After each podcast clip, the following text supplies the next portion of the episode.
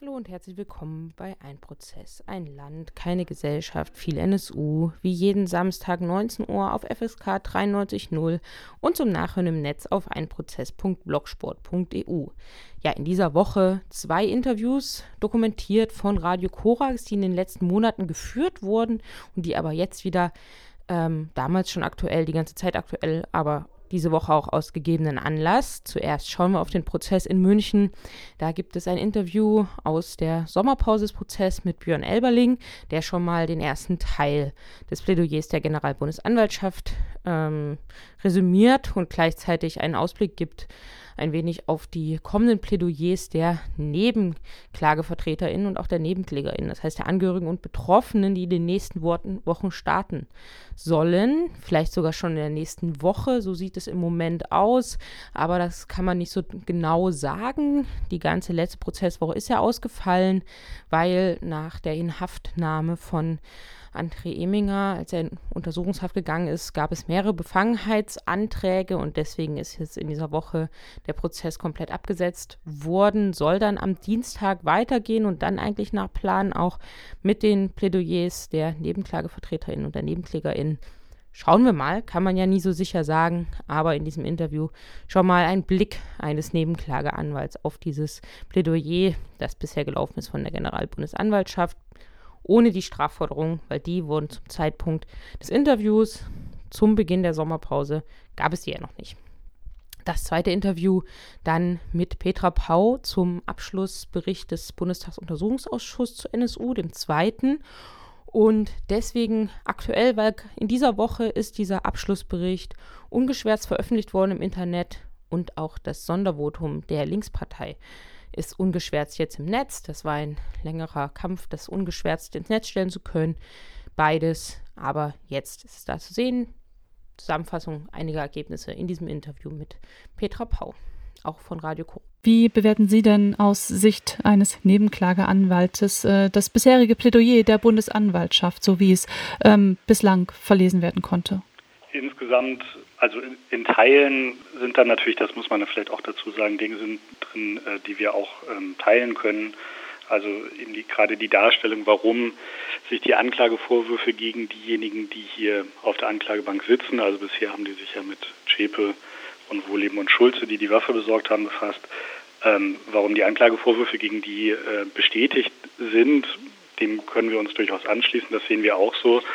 Was wir allerdings teilweise enttäuschend und teilweise auch, ähm, ehrlich gesagt, ein bisschen widerlich finden, ist die Art und Weise, wie mit der Frage umgegangen wird, ob das denn alles war, ob sozusagen diese drei Personen, Schäpe äh, und äh, Mutlos und Böhnhardt und die paar äh, Unterstützer, die hier auf der Anklagebank sind, sozusagen alles sind. Und ähm, wenn die Bundesanwaltschaft dann eben in ihrem Einleitungsstatement von Bundesanwalt Dr. Diemer, sozusagen dem Leiter des Teams, eben sagt, also wer, wer da jetzt noch Fragen stellt äh, nach weiteren Unterstützern und so weiter, das sei ein, ein Irrlicht, das sei Fliegengesumme in den Ohren. Und wenn dann seine äh, Kollegin Krieger eben sagt, die Existenz von rechten Hintermännern an den Tatorten, die einige Rechtsanwälte ihren Mandanten offensichtlich versprochen hatten, habe sich nicht bewahrheitet, dann ähm, stößt das bei uns doch äh, auf Empörung, dass hier also versucht wird, so eine Schlussstrichgeschichte zu machen und zu sagen, ja, der NSU ist jetzt ausermittelt, mehr gab es da nicht, obwohl eben klar ist, es gibt sehr viele Hinweise darauf, dass es da weitere Unterstützer gegeben haben muss, dass es möglicherweise auch Unterstützer, Mitwisser an den Tatorten äh, gegeben haben muss und diesen Hinweisen ist halt einfach nicht nachgegangen worden und dann kann man das eben am Ende dann auch nicht beweisen. Über die Art und Weise, wie da die Bundesanwaltschaft gegenüber den Nebenklageanwälten, Anwältinnen auftritt, haben Sie im offenen Brief auch geschrieben, dass das eine Diffamierung sei, äh, nämlich wie da der Umgang ist mit der Nebenklagevertretung, aber auch mit Journalisten und überhaupt mit all denen, die eben nicht die Sichtweise der Bundesanwaltschaft teilen, dass es nur diese, dieses Kerntrio gegeben habe. Die Bundesanwaltschaft, die meint ja, die Ermittlungen hätten gezeigt, es geben keine Unterstützer an den Tatorten und ähm, aus Sicht der Nebenklage wiederum, und so steht es auch im offenen Brief, hat aber die Bundesanwaltschaft und auch das Bundeskriminalamt nicht alles getan, um weitere Unterstützer, insbesondere an den Tatorten, äh, zu ermitteln. Das hat ja auch der zweite Untersuchungsausschuss des Bundestages mit deutlichen Worten festgestellt. Ähm, was hätte denn da aus Sicht der Nebenklage ähm, durch die Bundesanwaltschaft und das Bundeskriminalamt konkret noch untersucht werden müssen?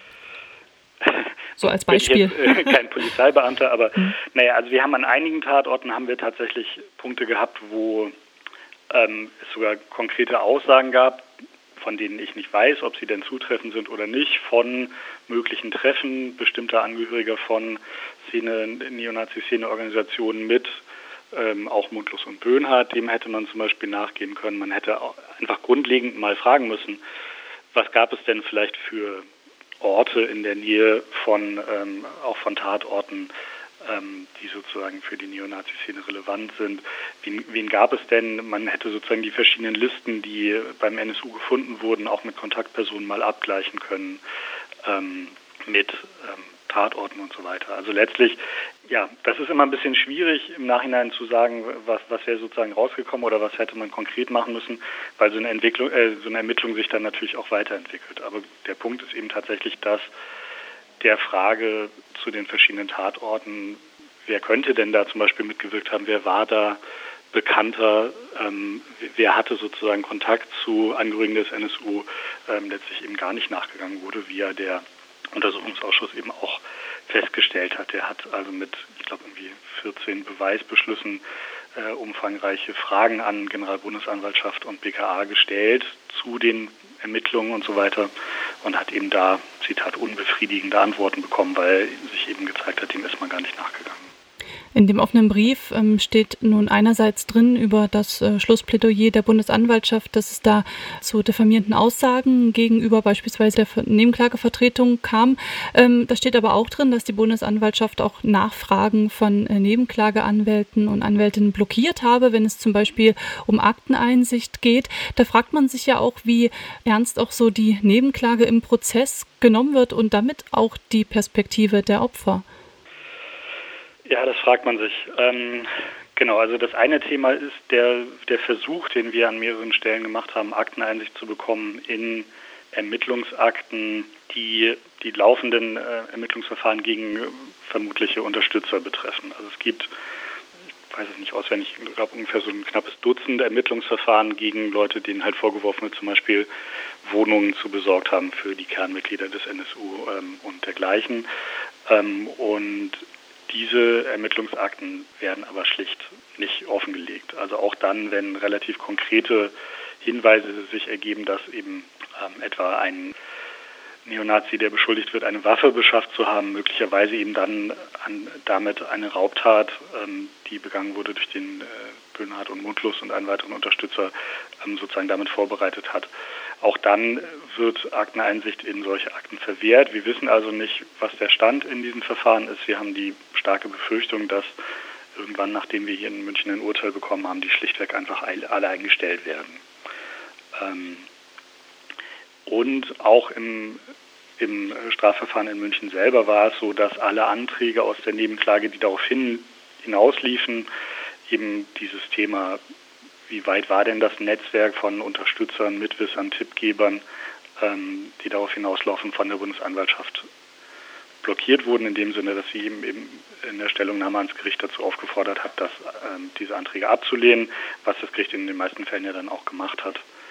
Ähm, genau. Insofern ist natürlich schon die Frage, ja, wie, wie ernst werden die Interessen der Opfer und Hinterbliebenen genommen? Die Frage kann man auch an einem ganz anderen Punkt nochmal festmachen, nämlich wie werden denn deren Erlebnisse auch, wie sie erlebt haben, was, was mit den Ermittlungen passiert ist. Also die Ermittlungen, die sich in den meisten Fällen ja jahrelang erstmal gegen die Opfer und Hinterbliebenen selbst gerichtet haben. Wie wird das denn gewürdigt? Und wenn man sich jetzt die Schilderung etwa der Morde äh, der sogenannten Cesca-Serie der rassistischen Morde im Plädoyer der Bundesanwaltschaft anhört, dann ist das letztlich eine weitgehende Wiedergabe dessen, was in der Anklage drin steht. Aber was denn die Folgen auch für die Familien waren und was auch die Folgen für die Familien waren durch diese Ermittlung, das wird auch an der Stelle ausgespart. Hm. In dem offenen Brief, den Sie da mit anderen Nebenklageanwälten und Anwältinnen ähm, verfasst haben, da ähm, machen Sie auch fest, dass Sie da von zwei zentralen Motiven ausgehen, die die Bundesanwaltschaft verfolgt, wenn die Bundesanwaltschaft eben an der These vom isolierten Trio festhält, trotz äh, genau dieser entgegenstehender Hinweise und wenn die Bundesanwaltschaft äh, so viele offene Fragen auslässt. Ähm, welche zentralen Motive sind denn das, die Sie da äh, in dem Agieren der Bundesanwaltschaft sehen? Ich glaube, zum einen ist das einfach so ein bisschen Staatsräson, dass wenn es nur drei Mitglieder des NSU gab, dann ist mit dem Verfahren in München das ganze Thema abgeschlossen. Da muss man sich damit nicht weiter befassen. Da muss man sich nicht damit befassen, dass das, was der NSU gemacht hat, letztlich Ausdruck dessen war, von Strategiepapieren und so weiter war, die damals in der größeren Nazi-Szene ähm, kursiert sind. Da muss man sich nicht damit befassen, dass es eine Tradition von Naziterror seit dem Ende des historischen Nationalsozialismus in der Bundesrepublik gibt, wo immer wieder Netzwerke, Zellen sich gefunden haben, die eben auch bis hin zu Mordanschlägen und Bombenanschlägen gehandelt haben. Und dann muss man sich auch nicht mit der Frage befassen, angesichts der Dichte von V-Leuten in diesem Umfeld um den NSU, ähm, sowohl in, ähm, in Thüringen als auch dann später in Sachsen, ähm, wie kann es sein, dass keine, keine Verfassungsschutzbehörde äh, in der Lage war, hier sozusagen mal einen Hinweis zu geben, der zum Auffinden der drei Kernmitglieder und damit letztlich auch zum Verhindern dieser Taten geführt hätte. Und ähm, wenn wir jetzt anschauen, was es für eine Resonanz auch auf Ihren offenen Brief gibt und damit auch äh, eine Diskussion darüber, wie Ihre Kritik auch da ähm, aufgefasst wird, angenommen wird, da gibt es jetzt aktuell in dem Magazin, in der ähm, Online-Ausgabe des Magazin, einen Artikel von dem Rechtswissenschaftler Dr. Oliver Harry Gerson von der Uni Passau, und äh, der geht auf ihren offenen Brief ein und meint, dass es nachvollziehbar ist, dass da die Kritik von äh, der Nebenklage eben kommt, wenn man eine äh, lückenlose Aufklärung erwartet. Und die wurde ja auch versprochen.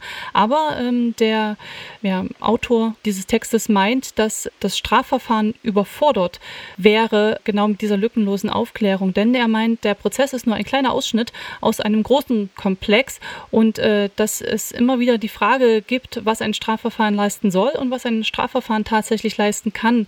Und er schreibt auch, wer fordert, dass ein Strafverfahren umfänglich alle Hintergründe des Untergrundes aufdeckt, der überfordert ist. Vielleicht wirkt das auf den ersten Blick befremdlich, aber es zeigt auf, dass für die Erzählung NSU ein einzelnes Verfahren nicht ausreichen kann und dass es da nicht allein Aufgabe der Justiz äh, sei, den Konflikt zu befrieden. Was antworten Sie auf ja, diese, diese Darstellung von Dr. Oliver Harry Gerson? Das ist in Teilen vom Ausgangspunkt her natürlich richtig. Ein Strafverfahren kann das, den, den NSU-Komplex insgesamt nicht aufklären. Deswegen ist es ja auch richtig, dass es in jedenfalls vielen der betroffenen Bundesländer und auch im Bundestag eben entsprechende parlamentarische Untersuchungsausschüsse gab. Ähm, zum einen finde ich aber diese Kritik, die ja in, in, unterschiedlicher Form immer mal wiederkommt, die Nebenklage verwandelt oder möchte den NSU-Prozess in, in, eine Art Untersuchungs-, Superuntersuchungsausschuss verwandeln, in, in der Form eben auch nicht richtig, denn wenn wir es, also wir haben es hier mit einer Anklage zu tun, wo es um die Existenz und die Taten einer terroristischen Vereinigung gilt, geht. Und eine terroristische Vereinigung ähm, besteht natürlich aus Mitgliedern und Unterstützern und da ist es auch für die Frage, wie verurteile ich diejenigen, die jetzt ganz konkret als Mitglieder und Unterstützer angeklagt sind, relevant, wie groß und wie gefährlich war denn diese Vereinigung? Das ist zum Beispiel ein, ein so ein Punkt. Und auch die Frage von staatlichem, staatlicher Mitverantwortung, also von der die Frage, sind hier bestimmte Taten quasi unter dem Auge des Staates mehr oder weniger? Also wir behaupten ja nicht, dass die das in irgendeiner Form gesteuert hätten, wie es da so Verschwörungstheorien gibt. Aber es ist eben schon die Frage, wieso wurde das nicht verhindert? Wieso wurde hier nicht eingegriffen? Wieso wurden ähm, Kenntnisse der Verfassungsschutzbehörden auch zum Beispiel nicht an Polizei weitergegeben? Und also solche solches staatliches Mitverantworten, äh, Mitverantwortung durch Nichtverhindern von Taten, ähm, auch das gehört in ein Strafverfahren. Ähm, das wird in anderen Strafverfahren mitunter dann von der Verteidigung aufgebracht. Das machen halt hier wir. Ähm, genau. Insofern, es ist natürlich richtig, dass der Prozess nicht das gesamte Thema NSU behandeln kann. Deswegen ist natürlich die Bundesanwaltschaft neben ihrem Verhalten ihrem Prozess auch dafür zu kritisieren, dass sie zum Beispiel anscheinend auch dem Untersuchungsausschuss nicht so richtig Antworten auf seine Fragen gegeben hat. Aber ähm, ich glaube, dass eben diese Themen allgemein, wie groß war denn das Unterstützernetzwerk des NSU und auch wie ist das Verhalten von staatlichen Behörden insoweit zu, äh, zu bewerten, durchaus in diesen Prozess reingehören. Wenn wir jetzt darauf blicken, wie es dann äh, weitergehen wird nach der Sommerpause im NSU-Prozess, da wird die Bundesanwaltschaft ja die Plädoyers dann auch fortsetzen und, und dann sind die Anwälte und Anwältinnen der eben mehr als 80 äh, NebenklägerInnen an der Reihe, ihre Sicht der Dinge darzustellen. Ähm, wie werden sich da diese Plädoyers unterscheiden, beziehungsweise was haben Sie da auch mit weiteren Nebenklageanwälten und Anwältinnen geplant?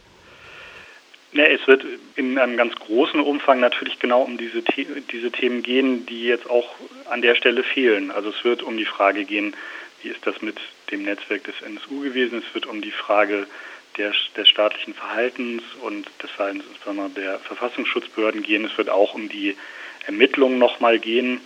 Ähm, in der Kolbstraße ist das ja so als die Bombe nach der Bombe bekannt, dass also nach dem Anschlag eben da noch Ermittlungen und auch letztlich Presse ähm, sich eben gegen die Geschädigten dieses Anschlags gerichtet haben. Auch darum wird es gehen.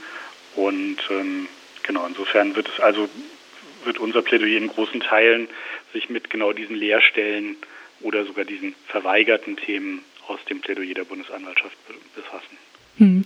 Der Prozess geht jetzt nun zu Ende. Das heißt, die Ermittlungen, die sind äh, da erstmal für den Prozess abgeschlossen und da kann man dann erst einmal dafür sagen, was gefehlt hat. Aber die Frage ist ja, was gibt es für einen Umgang danach? Ähm, was meinen Sie, ähm, was ist nötig, um diese offenen Fragen noch aufzuarbeiten? Was braucht es dafür und wie kann man das einrichten?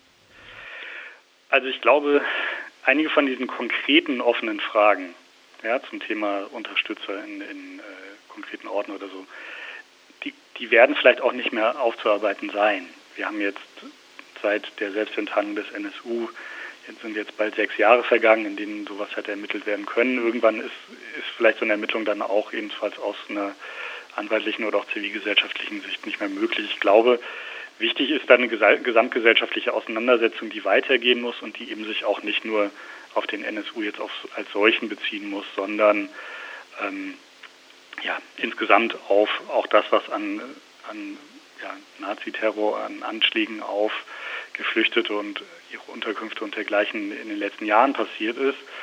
Ähm, es, es, gibt ja diese Rede von der Generation Hoyerswerda, also der Generation von damals jungen Neonazis, die in Hoyerswerda als erstes Mal gemerkt haben, dass sie mit Gewalt staatliches Handeln insbesondere im, im, Thema Asyl beeinflussen können. Also wo sie einfach mit Gewalt erreicht haben, dass ähm, Geflüchtete aus der Stadt gebracht wurden von den Behörden.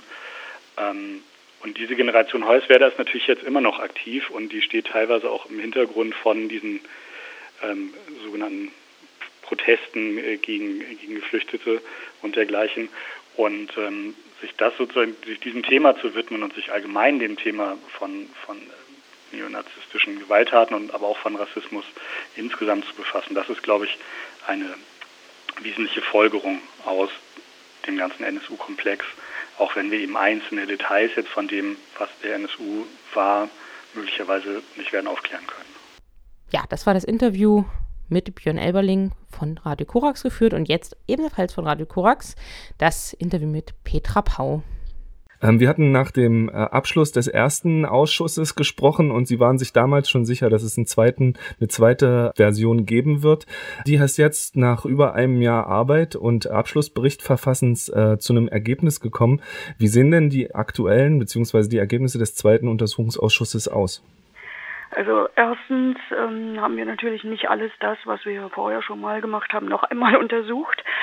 Zweitens konnten wir wenigstens zum Teil auf Ergebnisse der Länderausschüsse aufsetzen. Allerdings hatten wir gleich als allererste Erkenntnis, das Problem, dass weder der Generalbundesanwalt noch das BKA oder die Länderpolizeien sich um das Umfeld und das Netzwerk, was das NSU-Kerntrio getragen hat, gekümmert hat, dass es also dort äh, ganz wenig Ermittlungen gegeben hat. Man hat sich sehr früh festgelegt, das Trio ist ein Trio und hat eine Handvoll Unterstützer, die jetzt eben auch in München angeklagt sind. Deshalb hat der Ausschuss für alle Tatortländer äh, Studien in Auftrag gegeben zur neonazistischen Szene zur Zeit des NSU, aber auch aktuell, die sind Bestandteil des Abschlussberichtes.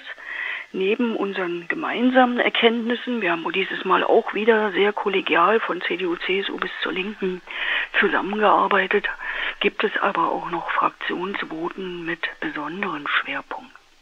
Die Erkenntnisse sind, äh, gehen über das hinaus. Sie waren damals äh, nach dem ersten ein bisschen unzufrieden, vor allen Dingen, weil sie natürlich, äh, also das heißt natürlich, aber damals war ja so ein Skandal, dass ihre Arbeit von äh, den Geheimdiensten quasi blockiert worden ist. Sie sind nicht beliefert worden mit Informationen, die notwendig gewesen wären, um einen Überblick zu bekommen. Äh, wie sahen das in dieser zweiten äh, Version des Ausschusses aus?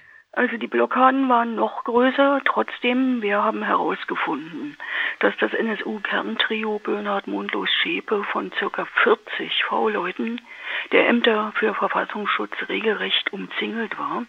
Und noch vor einem Jahr hat das Bundesamt, der Präsident des Bundesamtes Maaßen behauptet, man hätte keine V-Leute am NSU dran gehabt. Das ist aus unserer Sicht völlig falsch.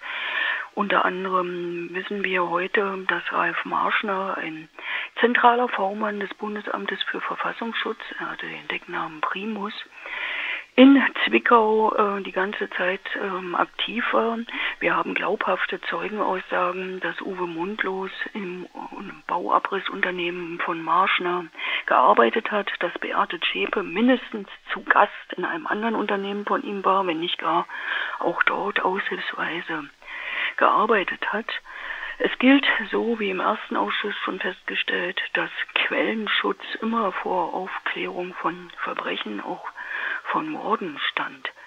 Zweitens, am Ende des ersten Ausschusses konnten wir nicht sagen, ähm, aus welchen Motiven die Akten im Bundesamt für Verfassungsschutz am 11.11.2011 und auch danach vernichtet wurden.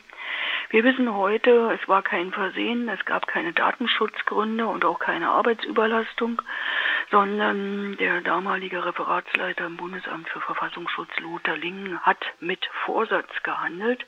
Er wollte nicht, dass die Öffentlichkeit die absehbaren Untersuchungsausschüsse erfahren, wie nah dran und auch drin in den Neonazi-Strukturen, aus denen der NSU hervorgegangen ist, die Ämter für Verfassungsschutz waren. Der Skandal im Skandal ist, dass Lothar Lingen strafrechtlich nicht belangt wurde, wie auch viele andere, die sich hier schuldig gemacht haben. Ja, das sind äh, unter anderem wesentliche Erkenntnisse. Im Bericht finden sich dann auch noch Kritikpunkte zum äh, kriminaltechnischen Handeln von DNA-Analysen und anderes. Aber wichtiger, denke ich, ist, ähm, was wir an Forderungen aufstellen zum weiteren Umgang mit diesem ganzen Komplex, weil wir haben ja nicht nur wegen der nach wie vor offenen, drängenden Fragen der Überlebenden und Angehörigen und wegen der Vergangenheit das untersucht, sondern weil auch in der Gegenwart Rechtsterrorismus im Wortsinne äh, brandgefährlich ist. Das ist äh, ja wahrscheinlich auch wirklich das Wesentliche an dem, was diese Untersuchungen liefern können. Natürlich die Aufklärung, dass man weiß, was da passiert ist, aber es geht ja immer darum, was kann man aus dem rausnehmen, was kann man lernen, was muss man verändern, damit das nicht passiert. Und da sind so manche Fragezeichen eigentlich noch größer, wenn man die Konsequenzen verfolgt, die sozusagen seit dem Auffliegen erfolgt sind, was die Polizeiarbeit beziehungsweise die Arbeit des Verfassungsschutzes angeht und wie sich die auch innerhalb der, der letzten fünf Jahre schon wieder verändert haben ähm, und auch die gesamt diesen ganzen Komplex durchzuermitteln durch die Ermittlungsbehörden. Ähm, was ist denn das, was äh, für Forderungen aus dem ja, Ausschuss jetzt an die ja, äh, Staatsbehörden gehen oder an die Gesellschaft? Also erstens bin ich unzufrieden, wie mit den 47 Forderungen, die im ersten Ausschuss herausgekommen sind, umgegangen wurde.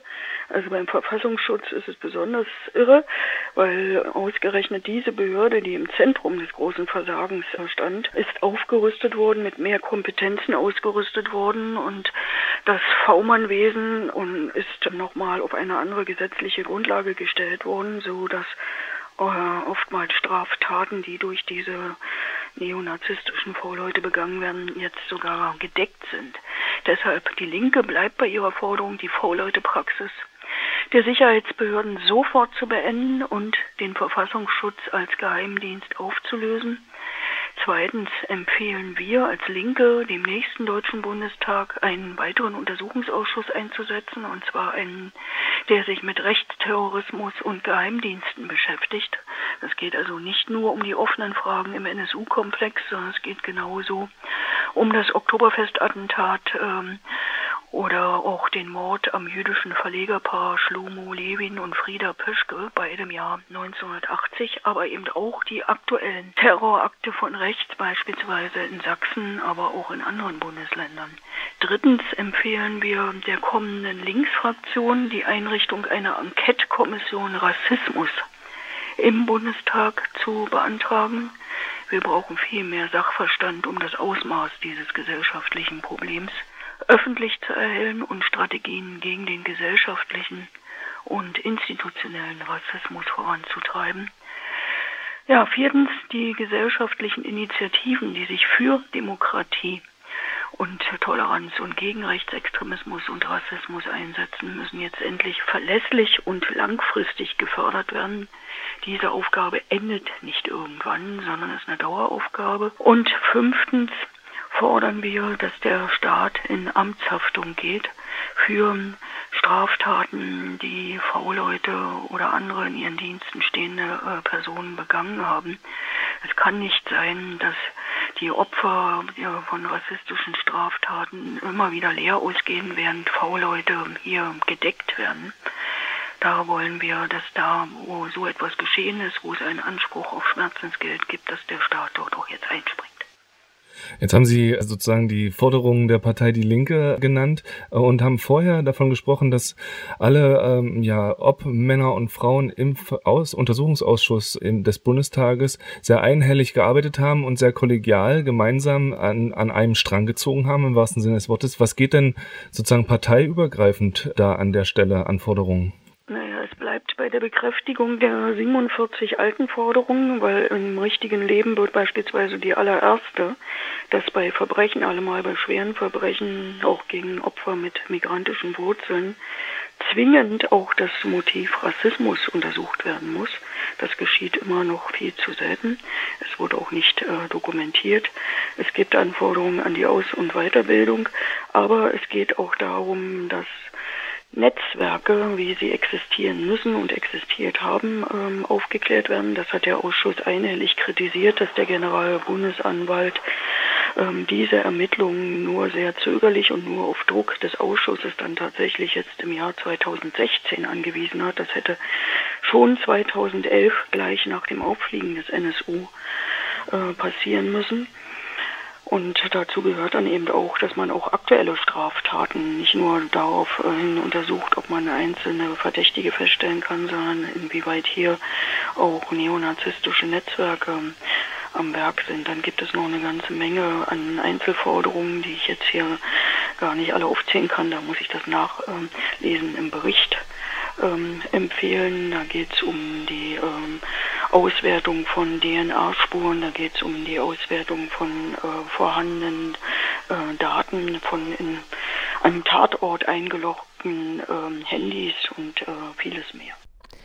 Und das war's in dieser Woche mit Ein Prozess, ein Land, keine Gesellschaft, viel NSU. Wir hören uns in der nächsten Woche wieder. Bis dahin.